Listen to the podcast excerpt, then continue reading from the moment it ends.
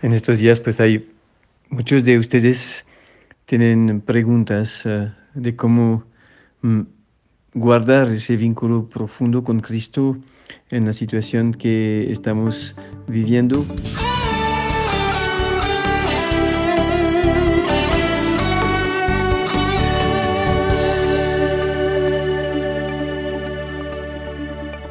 ¿Qué puedo hacer si tengo un pecado mortal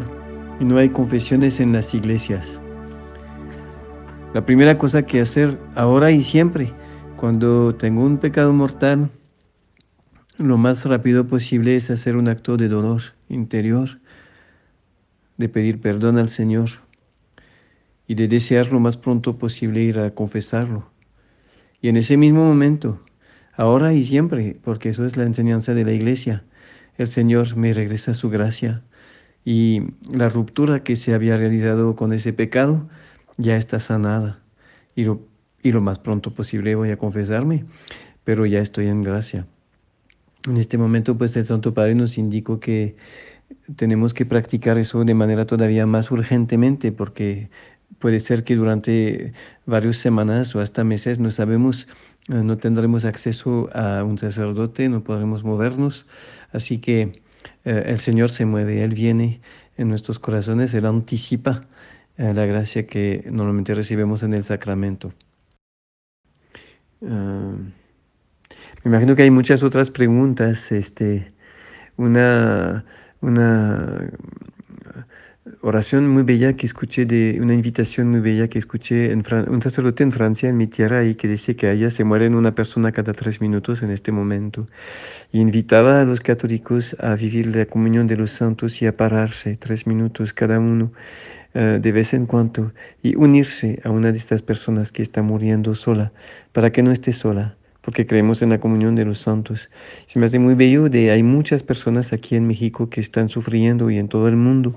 eh, solas, sin, sin poder tener una presencia. Muchos en hospitales se mueren solos. Uh, otros en sus casas o, o están en, eh, no se mueren, pero están con ese miedo, uh, aislados, por su edad, por su vulnerabilidad y no pueden recibir nadie, nadie los puede ver, o muy pocas personas, pues podemos hacer ese gesto muy bello de eh,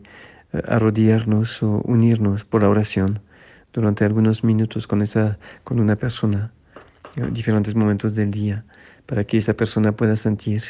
o mismo si no lo siente, eh, tener mi, presencia real, eh, en esa comunión real que es la comunión de los santos, donde para decirlo así, puedo viajar eh, de manera misteriosa a través de la oración y, unirme eh, a la persona que está sola sufriendo. Acuérdense que cuando Jesús estaba en la agonía solo, que nadie, nadie estaba con él, estaba rezando solo y sufriendo solo su agonía, eh, llegó un ángel que lo conforta. Cuando rezo por mi hermano que está solo, por mi hermana que está solo, mi ángel va y, lo, sostiene en esa, en esa lucha que está viviendo, en esa soledad que está viviendo. Y es bien importante que lo hagamos en esos días donde hay tanta gente sola que se siente desamparada y que necesita que yo rezo y que mi ángel vaya a, a llevarle mi presencia de oración y sostenerlo en este momento.